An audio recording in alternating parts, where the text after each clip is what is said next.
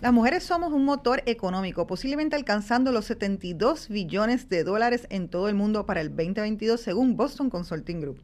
Ahora bien, aun y cuando las mujeres poseemos aproximadamente el 42% de la riqueza, una clara mayoría piensa pesimistamente sobre sus finanzas personales. Tres de cada cinco mujeres estadounidenses califican su situación financiera actual como una normal y en el mejor de los casos, una de cada cinco dice que está en malas condiciones. Así es que, ¿por qué es importante desarrollar una cultura de ahorro? Adquirir el hábito de ahorro es el primer paso para una planificación financiera exitosa y así lograr tus metas y objetivos de vida. Una buena planificación financiera te va a asegurar tranquilidad y creación de capital, el cual aumentará tu patrimonio. ¿Por qué es importante entonces hablar sobre el dinero? Mira, lo que es importante es saber que el dinero realmente es psicológico. Creemos que es objetivo. El dinero y las inversiones y las finanzas personales están asociadas obviamente con las matemáticas y la matemática es una disciplina que es, objetiva. Te dicen los números cuadran, uno más uno es dos, es obvio pero realmente el dinero es subjetivo. En el mundo real, las personas no toman decisiones de sus finanzas personales por uno más uno, dos. Las toman por situaciones personales, por gut feeling, por quienes están alrededor de ellos, por una sala de reuniones, por la mesa de la cena, por el ego, por el orgullo, por el marketing y incentivos externos. Así es que una cosa que es importante es que tenemos entonces que dominar la parte subjetiva del dinero. Eso significa que muchas veces tenemos problemas a la hora de ahorrar. ¿Y cuáles son los problemas clásicos que yo he estudiado que tenemos a la hora de ahorrar? El primero es que no calculamos nuestros gastos versus nuestros ingresos. ¿Qué significa eso? Que no podemos ver exactamente lo que está ingresando versus lo que está saliendo de nuestro bolsillo porque no lo tenemos calculado. Eso es lo mismo, ¿no? Lo vemos subjetivamente y no lo vemos objetivamente. Segundo, muchas personas de la cultura norteamericana utilizan el crédito como si fuese parte de su ingreso. Es decir, que nos gusta vivir lo que se llama por encima de nuestros medios y nos gusta gastar de más y utilizamos la tarjeta de crédito como si fuese un ingreso. Lo tercero es que no sabemos controlar los gastos variables. ¿Cuáles son los gastos variables? Esos son esos gastitos, mira, que nos damos cuando vamos a Marshalls, cuando vamos a Costco, cuando vamos a un coffee shop o en esas suscripciones que no usamos. Así que en el día de hoy les traigo siete pasos en este podcast, siete pasos para poder comenzar a ahorrar. Voy primero a enumerar los siete pasos y después te los voy a describir. El primero y siempre el más importante y siempre lo digo, para todo plan hay que tener una meta. El segundo es conoce los tipos de gasto que existen. El tercero es calcula cuáles son tus gastos. El cuatro, salda tus deudas primero que todo. El quinto, utiliza diferentes buckets. El sexto define cuánto vas a ahorrar y te voy a enseñar a decir dónde lo vas a poner. Y el séptimo, evalúa, repeat, evalúa tus finanzas cada tres meses, evalúa y repite el proceso. Así es que vamos a entrar entonces en cada uno de estos pasos. Como les comenté, el primero es establecer la meta. Establecer la meta es una de las cosas fundamentales para poder hacer un plan de ahorro. ¿Pero por qué?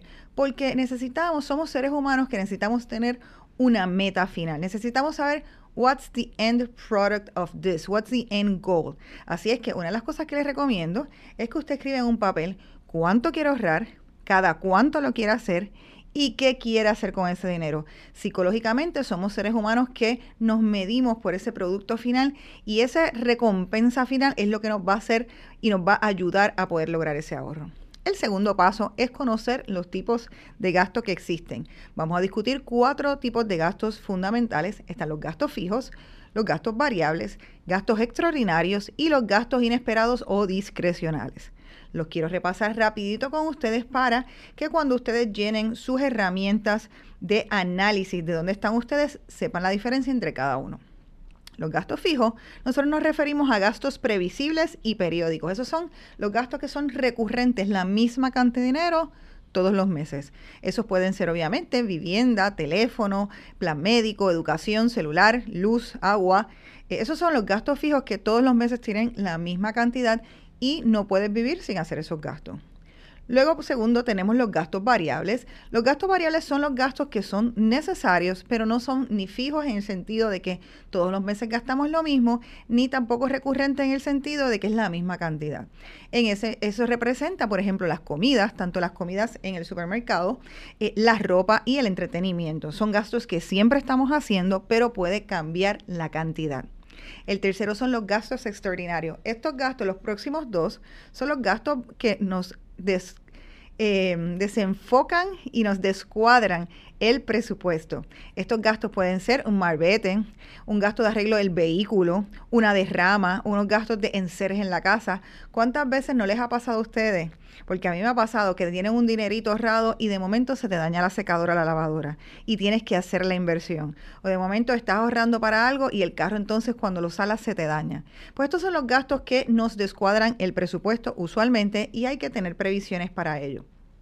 Luego tenemos los gastos discrecionales. Esos son los gastos y los gustitos que nosotras nos queremos dar. ¿Cuántas veces no queremos ir desde gastos de laundry, gastos de masaje, la peluquería, eh, gastos en belleza, comidas eh, un poco más caritas, celebraciones, cumpleaños? ¿Qué significa discrecionales? Bueno, que están a discreción de nosotros si hacemos el gasto o no, si tenemos o sacamos el dinero, o sea que recuerden la parte de que es completamente subjetivo, pero esto, ¿verdad? Lo creemos como parte de nuestro estilo de vida, pero la cantidad de dinero que dejemos para ella y aloquemos para ella es completamente discrecional y se puede evitar. Vamos al tercero de los pasos. El tercer paso es calcular sus gastos. ¿Cuántas veces yo he visto mujeres y personas que no calculan cuáles son sus gastos. Para mí, lo primero que uno tiene que hacer es conocer exactamente la cantidad de dinero que tú tienes en gastos mensuales, tanto en fijos como en variables, que ya te enseñé cuáles eran. El segundo es calcular el dinero que te sobra una vez cobras en cada una, ya sea que sea que cobras en la quincena, cobras una vez al mes, cobras bisemanalmente, cuánto dinero te sobra y conoce cuánto tienes que pagar cada vez que vas a cobrar para que pagues inmediatamente. En mi caso, una de las sugerencias que yo quiero darles a ustedes hoy, jefa y jevas, es que traten de dividir sus deudas mensuales en pagos equitativos para que puedas balancear cada vez que tú cobras y puedas entonces hacer y te sobre más dinero equitativamente. La gente a veces me pregunta por qué es que yo estoy sugiriendo esto. Sugiero esto porque cuando no haces eso, hay gente que me ha dicho que coge y paga todo al principio de mes. Al tú hacerlo equitativamente, te está dando una sensación, cuando, no lo haces, te da una sensación de abundancia. Ah, pues me sobra un montón de dinero o de escasez porque ese, esa quincena te, te pagaste más cosas que en la otra quincena. Así que para balancear ese sentimiento, yo sugiero que traten de hacer los gastos equitativos. El paso número cuatro es pagar tus deudas una vez que cobres. Una de mis sugerencias y mis tips, mis jefas y jefas que me escuchan, es que dinero que tú no ves en tu cuenta de banco es dinero que tú no usas. O sea que es preferible que inmediatamente ustedes puedan hacer ese eh, pago. inmediatamente ustedes cobren, ustedes hagan ese pago, porque así no se confunden con relación al dinero que tienen o tienen que utilizar para pagar. El paso quinto es separar el dinero en buckets. No sé cuántas de ustedes habían escuchado la famosa frase de los sobrecitos estos que tenían los diferentes compartimentos y uno ponía el cash, el cash del viaje, de la escuela, de los nenes, de la casa. Pues en este caso hay diferentes buckets y uno puede hacerlo a través de diferentes cuentas de banco para atribuirle un por ciento a cada uno cuando uno quiere estar dividiendo lo que son entonces sus gastos y saber dónde los pone. El paso número seis es definir cuánto vas a ahorrar. Para las que no tengan una idea de cuánto es que se debe ahorrar y cuánto dinero deben alocar, no debería ser una ecuación de, ay, deja ver cuánto yo quiero. Debe ser una meta planificada y basada en cuáles son tus metas de retiro o de independencia financiera. Hoy en día se habla de la independencia financiera en vez del retiro porque cada vez más la fecha de, ah, pues antes de 65 años me voy a retirar en ese momento, cada vez eso está más lejano y lo que estamos haciendo es decidiendo nosotras tomando el control de nuestras finanzas para decidir cuándo es que queremos entonces retirarnos. En el caso de una ecuación saludable y unos por ciento saludables es que eh, de manera estándar se recomienda 50% para tus gastos esenciales o tus gastos fijos, eh, los gastos fijos y variables, 30% para los gastos discrecionales y 20% de partida mínima para ahorro. Ojo, que estos números usualmente están hechos a nivel de promedio. Mientras más avanzamos en edad, pasamos 40 o 50, si no tenemos dinero ahorrado y no hemos hecho esa cultura desde los 20 y los 30, ese número va en aumento. El paso número 7, que es el paso final, es una vez estamos haciendo esto, mi sugerencia es que tú tengas visibilidad de ese dinero y que tú te hagas un autoanálisis cada tres meses de tus finanzas. Para eso, en Jefa y Jevas hemos creado un worksheet que puedes ir a nuestra página de internet y darle download de manera gratuita para que puedas llenar esa información y puedas monitorearte cada tres meses y puedas saber cómo están tus finanzas y cuando tú lo veas plasmado en papel, te vas dando cuenta de cómo ha mejorado o empeorado tus finanzas. Y bueno, una vez tenemos entonces ya nuestro sistema para empezar a generar dinero ahorrado, ¿qué es lo que sugiero hacer con ese dinero ahorrado? Primero, tienes que definir entonces qué cantidad vas a presupuestar para los ahorros. Uno de los consejos más famosos de Warren Buffett es no es decir cuánto dinero me sobra para ahorrar, sino cuánto voy a ahorrar y cuánto me sobra para pagar las otras cosas. Así es que, en ese sentido, el dinero que decidas que vas a ahorrar, hay diferentes buckets para ello. Así es que voy a contarte hoy qué tienes que debes estarte preparando para utilizar ese dinero de ahorro. El primero es para el fondo de emergencia. Siempre se habla que se debe tener una cuenta de fácil acceso, una cantidad no mayor, eh, entre mil, cinco mil dólares, dependiendo tus ingresos, en el cual ese dinero puedas utilizarlo precisamente para esos gastos discrecionales que de verdad como nos iban a descuadrar, para que no descuadren tu presupuesto, tengas ese dinero ahí. Eso es si te, te daña el carro, si, si te pasa algo de momento se te daña la nevera, si tienes que pagar algunos gastos imprevistos, puedas sacar ese dinero ahí. Ese dinero sí puede estar en una cuenta que no tiene que estar acumulando intereses y sea de fácil acceso. Entonces se llaman los fondos de emergencia. Luego de esto, entonces tenemos el security blanket que yo le llamo, que es el dinero que tienes, que se sugiere que se tenga o tres veces tu sueldo o seis veces tus gastos mensuales, cualquiera de las dos cantidades, para que los tengas para un caso de emergencia. Cuando ustedes dicen qué tipo de emergencia estamos hablando, estamos hablando de un caso como un huracán, estamos hablando de caso como una pandemia que pudiera pasar, que, o una enfermedad pudiera pasar o que pierdas su trabajo o que pierdas la habilidad de trabajar por un tiempo. Pues se sugiere que en ese caso uno tenga guardado esa cantidad de dinero para que en casos de esas situaciones uno pueda ¿verdad? Este, tener un security blanket. Luego de eso, esos son los dos fondos más importantes que tienes que tener y los primeros para los que tienes que ir ahorrando dinero. Luego que usted tenga eso, entonces vamos a hablar de tener dinero para invertir. En ese caso, entonces, son cuentas de ahorro a largo plazo. Estas cuentas de ahorro pueden ser para diferentes cosas, desde cuentas de ahorro porque usted quiere algunas metas. Las metas de algunas personas son, pues, quiero hacer la boda, quiero tener una propiedad, quiero irme de viaje, cualquier meta a largo plazo o dinero para invertir.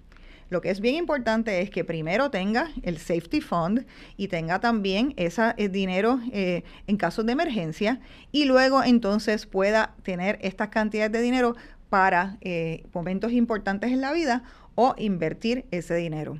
este dinero, este dinero que usted tiene ahorrado, a diferencia del anterior, tiene que tenerlo en una cuenta que no sea de fácil acceso, que no tenga una tarjeta de crédito o una tarjeta de débito atada a ella y que simplemente usted lo que pueda hacer sea si lo necesita, tiene que ir a, esa institución, tiene que hacer un proceso para sacar ese dinero, a menos que sea que pues, lo está moviendo a una cuenta una de inversiones. Así es que la sugerencia con esto es que se ponga lo que se llama un High Yield Account. Esto es una cuenta de ahorro de alto rendimiento. A mí me parece súper interesante que se habla muy poco de este tipo de cuentas, pero usualmente promedian 5, 10, 15 veces más del promedio que te da un banco tradicional. Para esto, jefas y jefas tienen que hacer una investigación no, les puedo recomendar una particular porque lo están cambiando el mercado constantemente, los intereses cambian, pero las cuentas de banco online o las cuentas federales usualmente tienen mejor intereses. Si quiere buscar más información, así mismo lo pone, High Yield Account, ¿ok? Usualmente, estos no son las cuentas que usted de ahorro de su banco corriente, sino son cuentas especiales con tasas de intereses más alta. Así es que esa es una de las recomendaciones que tengo con relación a ahorro y algunos de los tips que les voy a dar en el día de hoy para ayudarlos a poder empezar a ahorrar ese dinero que se nos va normalmente en nuestro día a día y que entonces no termina en la cuenta de ahorros es, como les dije, uno, predividir los gastos. Algunas personas le funciona súper bien sacar dinero cash y no pagar con una tarjeta, porque dinero que no ve eso es como corazón que no siente. Si usted no ve el dinero, a veces uno gasta de más Abrir su cuenta de banco diariamente tiene que tener visibilidad de su dinero. Hay gente que he escuchado que no les gusta y le tienen terror abrir su cuenta de banco. Esto es importante porque así realmente usted tiene constancia y se recuerda de las cosas que están pasando en su cuenta y así mira, usted va generando esa cultura de saber sobre su dinero y si va a pagar con tarjeta de crédito, les recomiendo usar una tarjeta o un sistema como Acorns, y así como Acorns existen otros, que es un sistema que redondea las compras que usted hace en su tarjeta de débito, lo conecta con su banco, redondea las compras y lo va poniendo en una cuenta de ahorros. En el caso de Acorns te permite incluso invertir ese dinero. Así como Acorns, existen otras plataformas que usted puede usar que te ayudan precisamente en este proceso de ahorrar. Y bueno, y si usted se está preguntando, pero ahora mismo, Celina, con la inflación, ¿qué es lo que está pasando? ¿Qué otros tips podemos usar para podernos ahorrar un dinerito al mes? Pues las cosas básicas que les recomiendo es, uno, ir al supermercado con un budget. Esto hace que usted vea el precio de las cosas. Hay veces que y me incluyo en ese caso, cuando uno va precisamente al supermercado sin un budget, con hambre, empieza a coger cosas y de momento, hoy en día, pone 10 cosas en el carrito y de momento la cuenta subió a 100 dólares. En unos momentos como este, precisamente, que las cosas están más caras, es importantísimo ir al supermercado con un budget. Segundo, las suscripciones. ¿Cuántos de nosotros no tenemos suscripciones en diferentes plataformas que no necesariamente usamos? Los otros días tenía una jefijeva contándome que su hija de momento se dio cuenta, tenían más de 100 dólares, niñas de menos de 15 años, más de 100 dólares de suscripciones en juegos que todos los meses te la están cobrando la tarjeta de crédito y no las están mirando porque no abres la tarjeta de crédito. Cancela esas que no uses. Luego, tercero, reducir la comida fuera de las casas a una semana. Date ese gusto. Yo no te estoy diciendo que no te lo des, dátelo, pero hazlo una situación especial y no lo hagas diariamente. No estés tomando café en la calle todos los días, no estés comiendo el desayuno fuera de tu casa todos los días. Escoge los días que lo quieres hacer. Los servicios de delivery me encantan, son súper prácticos. Cuando uno está en rush, son buenísimos, pero te quitan muchísimo dinero que de otra manera no estarías, estarían en tu bolsillo. Limita el consumo de alcohol o algún otro estupefaciente por eh, precio o cantidad. No es que no lo hagas, es que lo haces menos o escoges a lo mejor algunos happy hours. Saca dinero cash, si esto es algo que te funciona, saca dinero cash y solo usa cash para que tengas control, tenga un budget semanal. Y bueno, no te vayas de shopping spree, eh, espera, eh, ten un budget precisamente para esas cosas, espera ocasiones especiales para ese shopping spree. He ahí algunos de los consejos que tengo para poder hacks y los tips para poder ahorrar en estos momentos y que puedas desarrollar esa cultura de ahorro que estás buscando. El primer paso para empezar a hacer inversión es poder ahorrar dinero. Así es que ya sabes los siete pasos que te di. Gracias por escuchar este episodio de Jefa y Jeva. Espero que me comenten si estos tips le han ayudado para algo y si hacen que sus finanzas personales mejoren. Muchísimas gracias por escucharnos nuevamente. Soy Celina Nogueras, tu anfitriona de Jefas y Jevas. Gracias por escuchar otro episodio más de Jefas y Jevas, historias de latinas que valen un millón. Si te gusta nuestro show, la mejor manera de mostrar apoyo es dejarnos un review en Apple Podcast o Spotify y compartirlo para que le salga a más mujeres. Tu reseña nos permite ser descubiertos por otras latinas poderosas como tú, interesadas en lograr su independencia financiera. Tenemos sobre 50 episodios de mujeres con facturación millonaria listas para contarte sus historias de éxito y fracaso. Si eres de las que quieren enterarte primero que todo el mundo de nuestros eventos exclusivos, recuerda suscribirte a nuestro newsletter. Y para encontrar más recursos valiosos como este, blogs y webinars, puedes accesar a nuestro website jefasyjevas.com. Gracias por sintonizar y recuerda que la independencia financiera es materia de equidad de género. Hasta la próxima, jefa y jeva.